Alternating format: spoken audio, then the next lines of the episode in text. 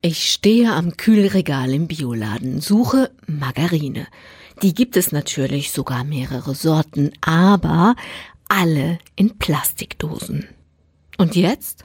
Eine Kundin sieht mich etwas ratlos vor den Produkten und schaut mich fragend an. Ich erzähle, dass vegan leben wollen auch nicht einfach ist. Im Gegenteil, die Sachlage ist ganz schön komplex.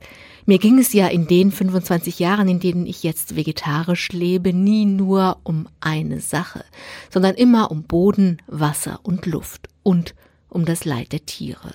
Boden, Wasser, Luft und Tierleid sind auch das Motiv, jetzt so weit wie möglich vegan zu leben, nochmal konsequenter in Sachen Klima zu sein. Doch Klimaschutz ist kompliziert. Was für die Tiere gut ist, kann für die Weltmeere schlecht sein. Aber irgendwo muss ich ja anfangen. Und was in meinem Einkaufskorb landet und was nicht, habe ich buchstäblich in der Hand. Wenn ich die Biokiste auspacke, die wir seit 20 Jahren immer dienstags bekommen, muss ich auch alles in die Hand nehmen. Auch dabei fällt so manche Frage an. Ist das jetzt wirklich besser fürs Klima, wenn ich keinen Naturjoghurt im Glas mehr in den Kühlschrank packe, sondern Sojajoghurt im Plastikbecher?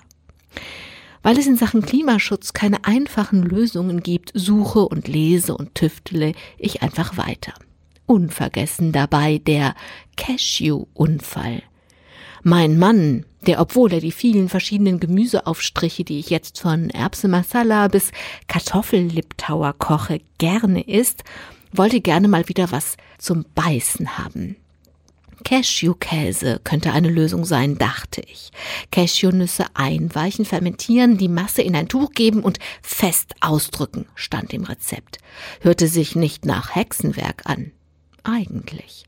Uneigentlich konnte mein lieber Mann aber leider gar keinen Cashewkäse aufschneiden, um damit ein Brot zu belegen.